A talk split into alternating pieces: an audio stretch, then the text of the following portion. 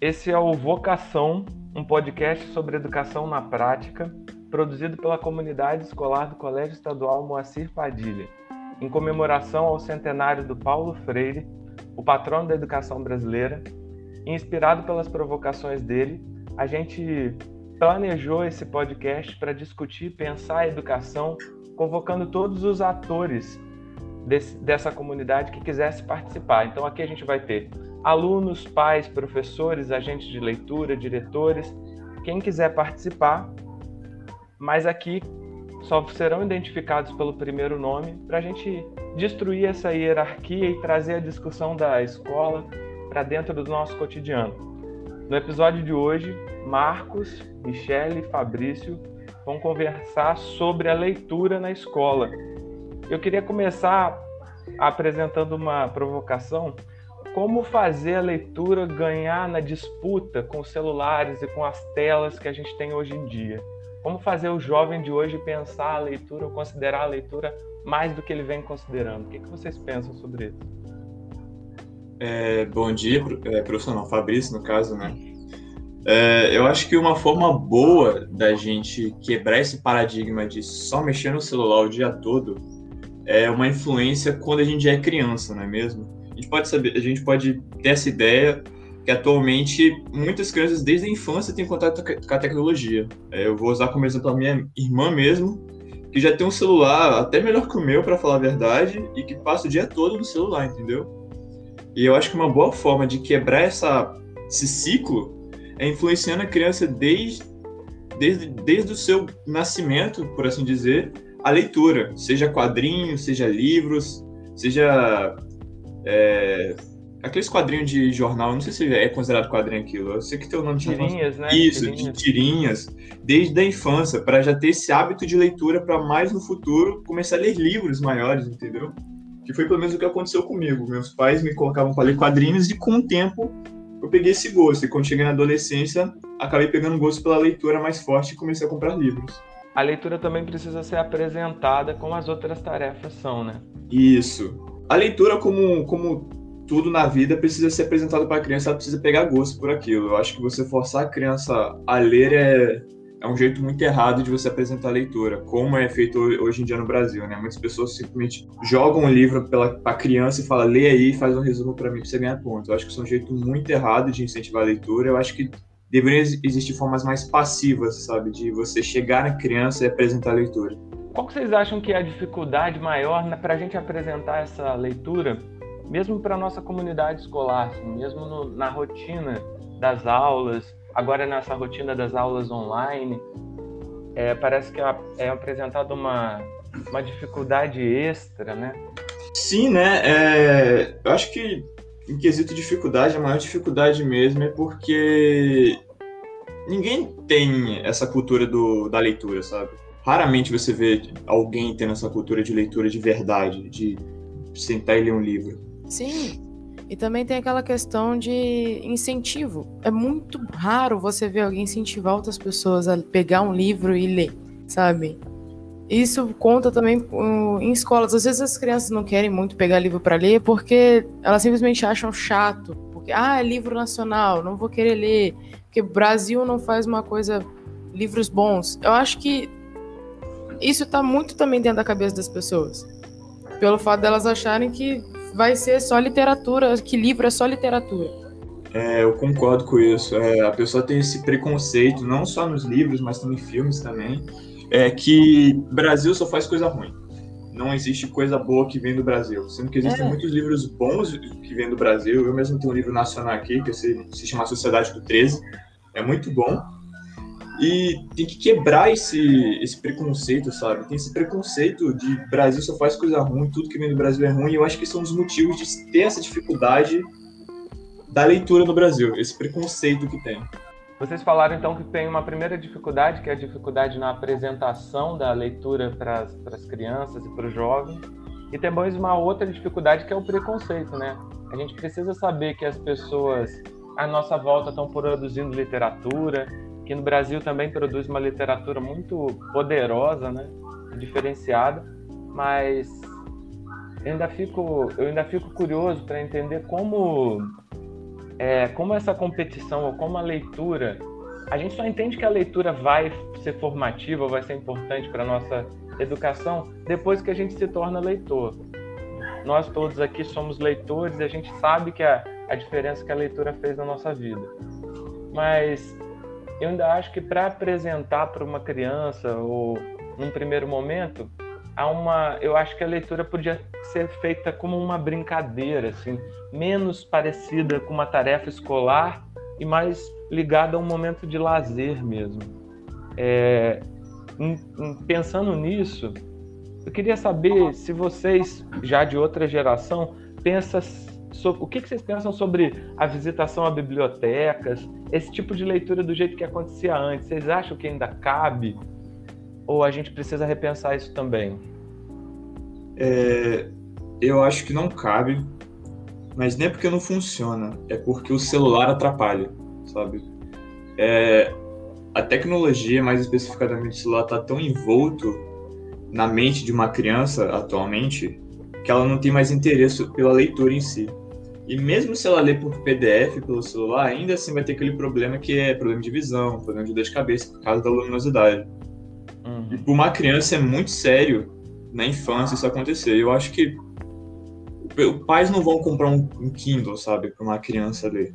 Então, por causa da influência do celular, atualmente ir numa biblioteca não vai exatamente chamar a atenção de uma criança. Mas caso for numa brincadeira, como o senhor já mencionou, pode sim fazer sentido, sabe? Tipo, sentar numa rodinha, cada um receber um livro da Turma da Mônica, um quadrinho da Turma da Mônica para incentivar, sabe? Nossa, ler é legal, não é chato, principalmente se estiver em grupo. Se tudo em grupo fica mais legal. Você já pode perceber que uma conversa em grupo com os amigos fica mais interessante e uma leitura de algo parecido fica no mesmo nível, sabe? Então acho que precisa dessa, desse empurrãozinho, sabe? De alguma forma. Michele, Marcos falou sobre como que ele se tornou um leitor, que falou que na família dele ele foi incentivado desde pequeno. Como é que foi a sua história como leitor aí? Você sabe? Divide com a gente um pouquinho.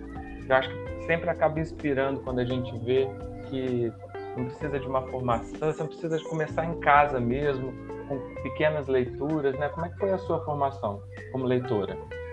Ah, a minha formação aqui em casa também eu sempre tive muita influência, em casa sempre teve muitos livros, todo mundo lia, mas inicialmente, quando eu era mais nova, eu não gostava muito de ler. Porque eu achava que era uma coisa muito chata. Você pegar e precisa de.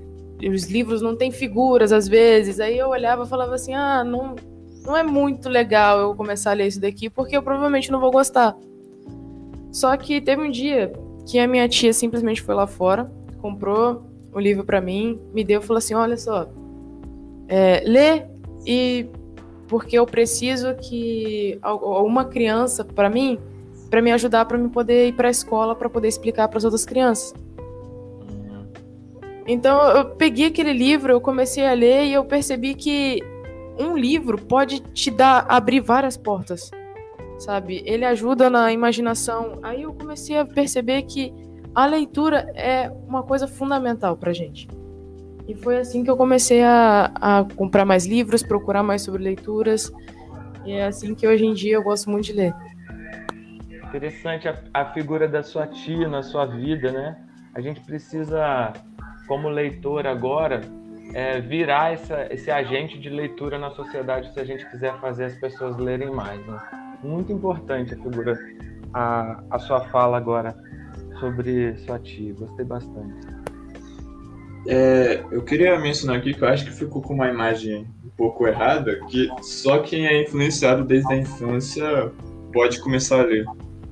Já que eu e Michele dizemos, a gente falou que quando foi criança que a gente foi influenciado a ler, mas eu acho que é possível até mesmo influenciar adolescentes a começarem a ler, sabe? Falar sobre a importância disso. Talvez vai que ele tem uma dificuldade no português da vida e a leitura ajuda bastante a diminuir essa dificuldade, sabe? Já que você vai ter um contato ali mais com o letramento em si. Exatamente, a gente está contando aqui as nossas histórias singulares, né? Aí cada um, a gente, o tempo de leitura pode ser alguém se tornar leitor na vida adulta. É muito importante a gente ter, tentar caminhos diferentes, né? A gente sabe hum. que a leitura favorece um monte de de atividades cerebrais, mas a gente precisa se testar também. Muito bem colocado. Mas o Marcos também tinha pensado numa provocação, né? Qual é a provocação que você trouxe para a gente hoje? Então, o que eu pensei foi na falta de incentivo passiva e ativa da sociedade perante a leitura. Eu falo passiva porque a cultura em si não tem essa, digamos assim, mania de influenciar as crianças. E às vezes até mesmo você que é leitor não influencia só seu filho ou seu primo menor a ler, entendeu? Às vezes é até algo, sabe, que você não percebe. E eu falo ativo também porque a própria sociedade, a própria, o próprio governo em si, impede a gente de ler às vezes, sabe, por causa de preço, por causa de imposto, que foi o que aconteceu recentemente, onde falaram que apenas ricos compram livros. E para mim isso, isso é um trágico. Como é que o governo manda uma dessas, sabe? Não, não é certo isso. Verdade. A gente precisa é, lembrar da responsabilidade que a gente tem também de melhorar o nosso o lugar que a gente está aí, né? Eu gostei dessa parte que você falou que a gente é, passivamente aceita que as pessoas não são leitores e não faz nada para mudar isso. É, já, virou, já virou algo normal, né? Porque às vezes você pensa, ah, criança não vai gostar, ela não é igual eu, eu sou diferente. Ou às vezes até tem uma atitude mais superior perante a pessoa que não lê e acaba que não influencia a pessoa a ler. É, eu acho que isso é muito errado. Eu acho que é, pelo menos alguma vez na vida você tem que parar ali no seu filho, no seu irmão menor, ali, enquanto ele ainda é criança, é, principalmente, porque é onde a criança está mais suscetível a gostar desse tipo de coisa, e conversar sobre isso, sabe? A minha irmã mesmo, ela gosta de ler às vezes, às vezes ela pega meus livros aqui lê um pouco aqui. Não é um hábito dela igual é o meu, mas muitas vezes ela pega aqui e fica lendo aqui, porque a maioria dos meus livros é de ficção. Então ela gosta desse tipo de coisa.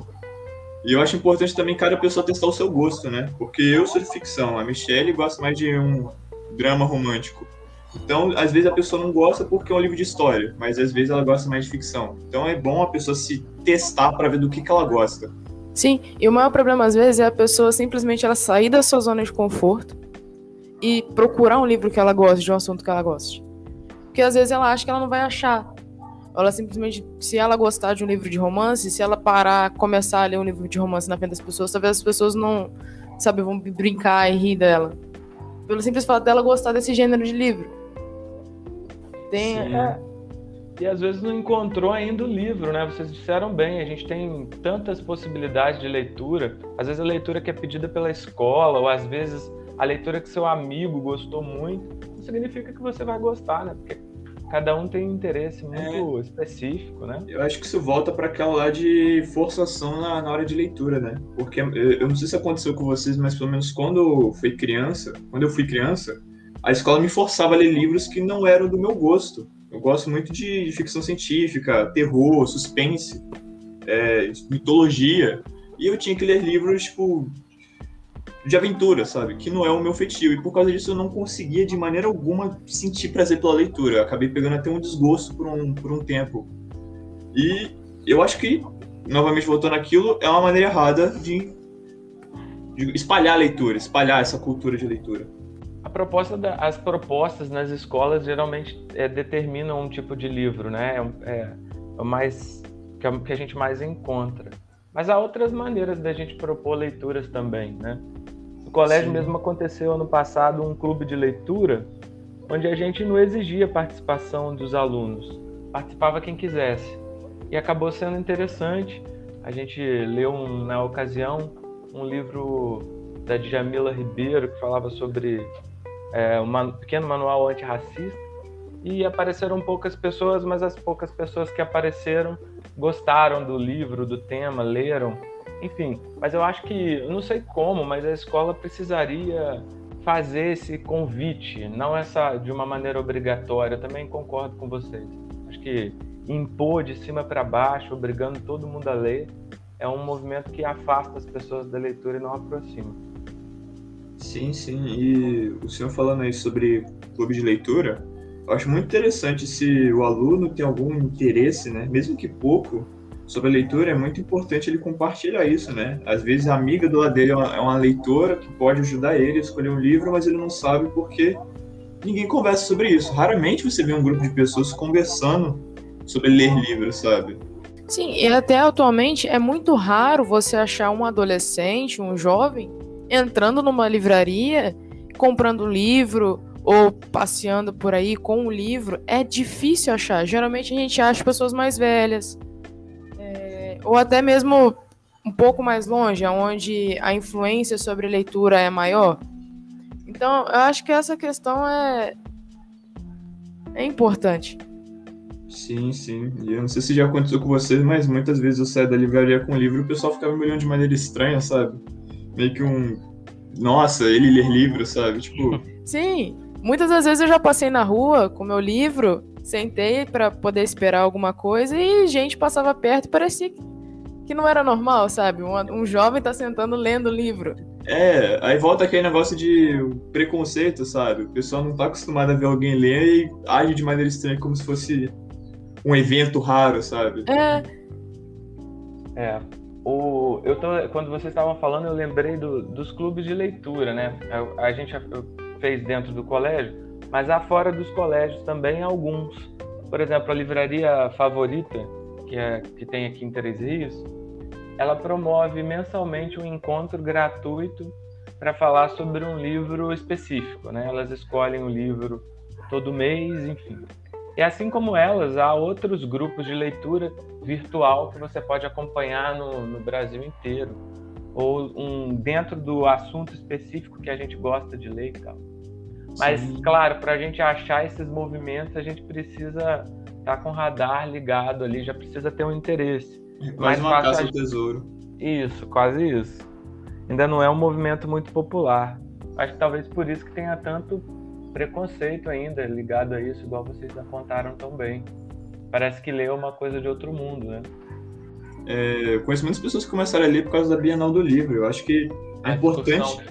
Isso, eu acho importante a gente manter isso. Tem muitas pessoas que acreditam no fechamento desse tipo de coisa, que eu acho totalmente errada essa ideia. A gente tem que manter qualquer influência literária que a gente tem na nossa sociedade, porque o que a gente já tem é pouco e tem muitas pessoas que simplesmente querem fechar isso, sabe? Porque poucas pessoas participam. É, e cada vez está mais difícil você ter a influência e conseguir um livro. Sim. Pelo simples fato de ninguém te ajuda, às vezes tá muito caro o livro que você quer. E eu, particularmente falando, não sou muito chegada a ler por Kindle. Eu prefiro físico. E esse, a, a maioria do, do, problema de você achar um leitor hoje em dia é mais pela questão de você não conseguir comprar um livro pela taxa que o Brasil colocou, que o governo colocou em cima dos livros. Sim. O preço do livro atrapalha bastante. Demais. E não só a taxa do livro, mas a pouca, pouca, poucos livros que tem no Brasil, né? É feito muito pouco livro que é mandado aqui em português BR aqui para o Brasil. pela falta de, da quantidade, acaba que o preço aumenta, né? E mais o imposto, acaba que fica o preço nas alturas. Tem livro aqui meu aqui que custou 60, 60 reais. Nossa, eu falo 60, meu Deus. Custou 60 reais aqui, sabe? E isso por um livro é muito caro. Tem livro aqui que tem 300 páginas só e custou 60, sabe? Pra mim é muito pouco. Páginas, no caso, muitas poucas páginas, não pouco, pouco preço. O preço tá caro. Isso, se a gente individualizar a história de cada um comprar os próprios livros, ou cada um é criar ali, um, trazer para você o repertório de leitura que deseja. Mas a gente pode pensar também numa, num trabalho social que as bibliotecas fazem, né? E talvez melhorar esse acesso, ou melhorar, é, pelo menos diminuir em relação a, a, aos valores e tal. O que, que você acha que já pode ser feito hoje nas bibliotecas a gente tem a biblioteca do colégio, que é muito boa e muito bem equipada, cheia de livros novos. A gente tem lá do outro lado do Rio a Castro Alves, que também é, tem um trabalho da bibliotecária Patrícia, que faz um trabalho muito bom de, com um repertório bastante novo e tal, de livros.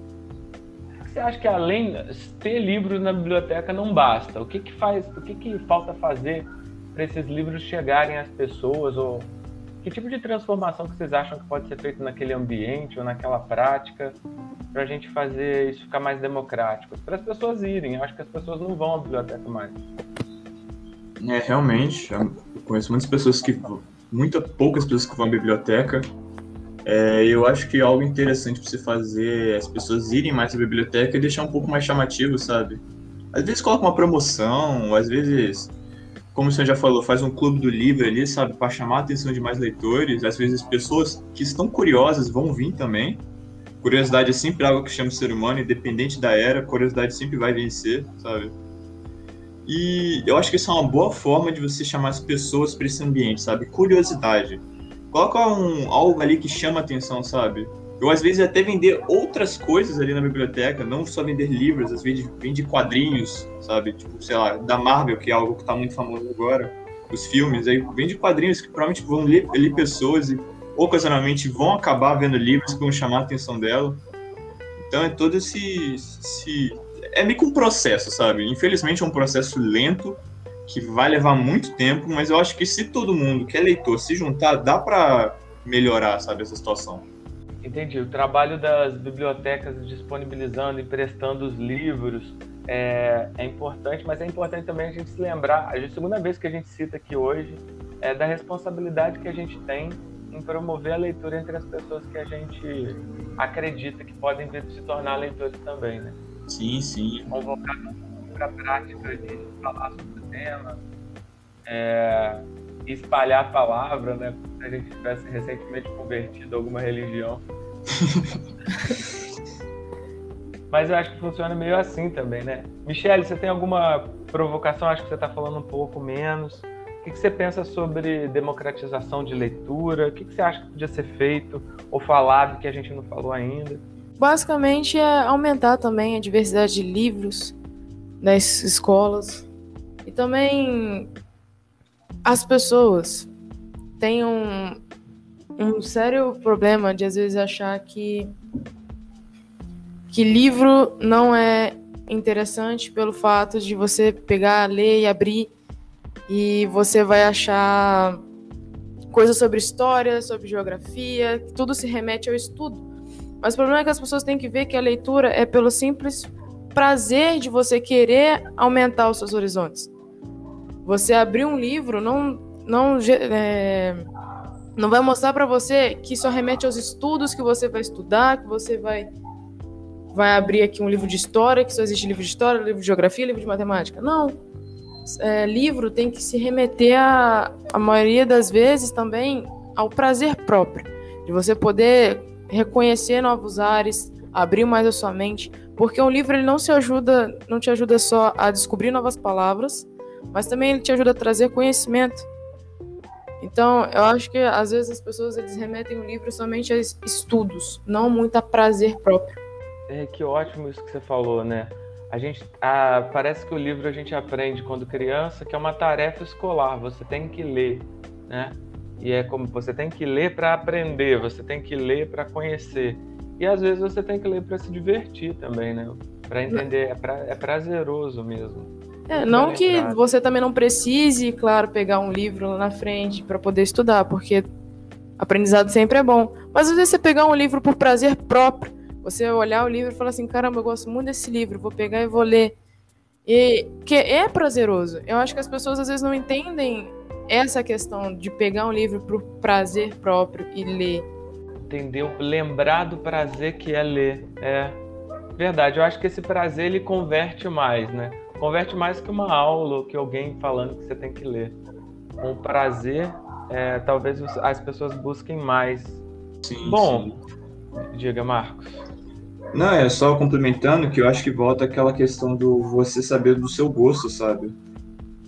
Que isso é o que dá prazer, você realmente se entreter aquilo com que você gosta. Sabe, você tem um, um surto depois de você descobrir que na verdade o personagem principal é o vilão, ou coisa parecida, são sensações incríveis, sabe? Que outras mídias podem te dar isso, assim, como um filme, mas eu acho que na leitura você sente um suspense a mais. Não sei se só eu que sinto isso, mas eu sinto um prazer a mais na leitura quando o assunto é isso, sabe?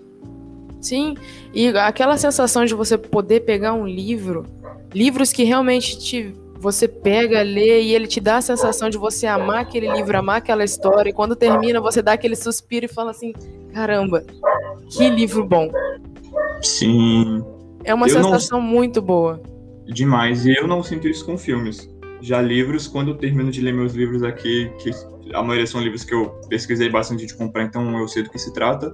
E quando eu termino, eu dou aquela. Uh, que livro incrível, que coisa, sabe, como eu falo, perfeita.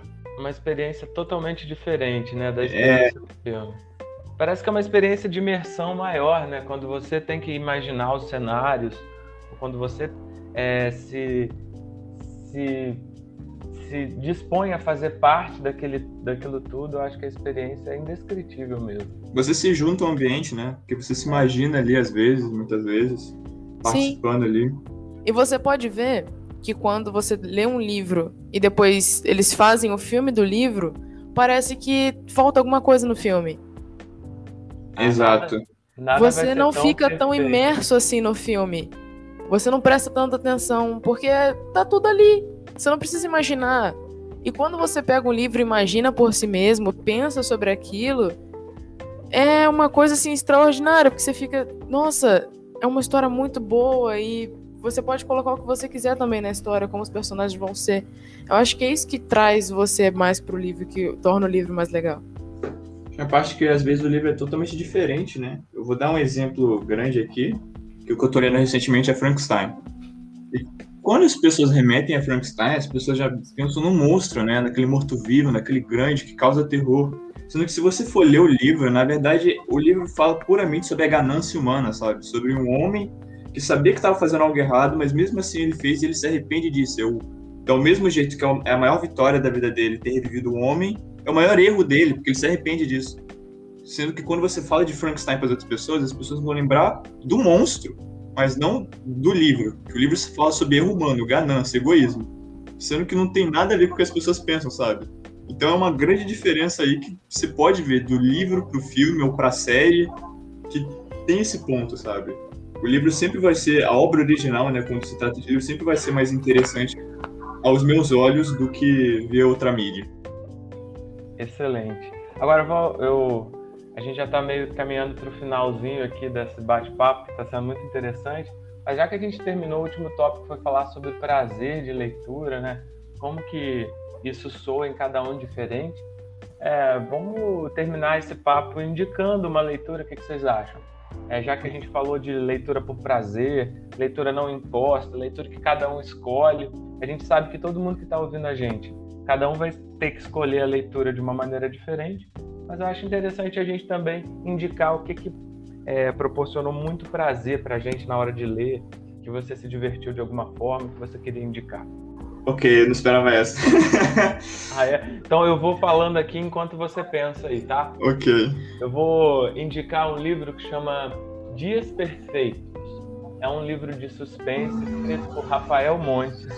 Ele conta a história de um cara que estuda medicina se apaixona por uma estudante de cinema e eles são muito diferentes. Ela não quer ficar com ele, mas ele decide sequestrar ela, sedar ela, botar ela dentro de uma mala, levar ela para um passeio para tentar convencê-la a amar ele. É uma história de psicopatas, assim, bem suspense, bem doentio, um amor quase doentio, mas muito divertido. Ok, é, o livro que eu vou recomendar aqui é, não é necessariamente um livro, tá mais para um escritor em si, que é o H.P. Lovecraft, é o meu escritor preferido. Mesmo ele tendo seus erros como ser humano, ele como escritor foi uma pessoa incrível. Ele já faleceu no caso. E as histórias dele são mais contos que constituem todo um universo, sabe? O universo Lovecraftiano. Então, se por acaso você que está ouvindo esse podcast quer começar a leitura ou quer, come ou quer começar a ler algo diferente, eu recomendo esse, esse escritor, porque você não necessariamente precisa ser, ler um livro de 300 páginas. Os livros dele costumam ser grandes, mas na verdade são contos separados que se baseiam no mesmo universo. Então você não precisa ler o livro todo, você pode ler dois contos que você já vai se sentir completo, sabe? Isso é muito bom para quem quer uma leitura rápida, porém com um mistério ali envolto ali de um universo bem construído. O livro que eu tenho para indicar é A Menina que Roubava Livros. Esse livro ele traz uma perspectiva totalmente diferente. E até a narração dela é diferente. Ela te faz pensar sobre muita coisa, como a humanidade é, na real, o que, que a humanidade fez, porque ela se passa também na época nazista. Então, ele, você basicamente ele aprende muito com esse livro. Às vezes as pessoas olham o livro por ele ser um pouco grosso e talvez não se interessem pela temática do livro, mas eu aconselho que vocês leiam, porque é um livro surpreendente. Tem uma história boa, é uma história que cativa e principalmente quem narra a história te traz uma perspectiva sobre a vida completamente diferente. Ótimo. Excelente. Muito obrigado pela participação de todo mundo. Acho que esse, a gente começou com o pé direito e convido vocês a escutarem os próximos episódios. Muito obrigado a todo mundo que participou desse. A gente se vê. Valeu, gente. Obrigado. Valeu, professor. Valeu, professor.